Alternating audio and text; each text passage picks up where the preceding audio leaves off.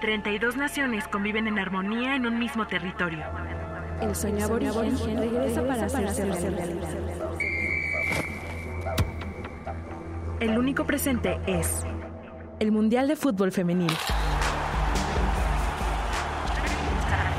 Dreamtime. Por Ibero 90.9.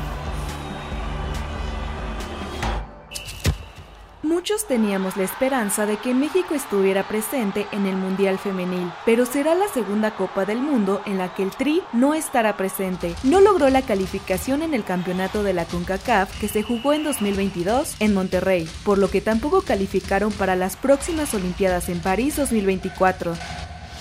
México ganó el Grupo A con un puntaje ideal, pues tuvo 34 goles a su favor, pasando a Puerto Rico, Surinam, Antigua y Barbuda y Anguila, pero el sueño cayó cuando la selección sufrió tres derrotas ante Jamaica, Haití y Estados Unidos. A pesar de los resultados negativos, Mónica Vergara habló sobre el futuro que tiene el fútbol femenil. Aunque ella lo llamó como un error personal, Mónica fue retirada de su cargo como directora técnica de la selección mexicana femenil, luego del fracaso en el premundial de la CONCACAF, por lo que se especula que eso no ayudó en los resultados consiguientes.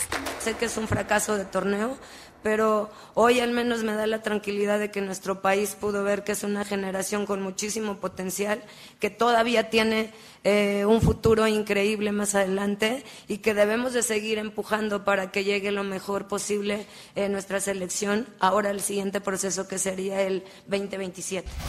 ¿Tú estás viendo el Mundial Femenil a pesar de que México no está presente?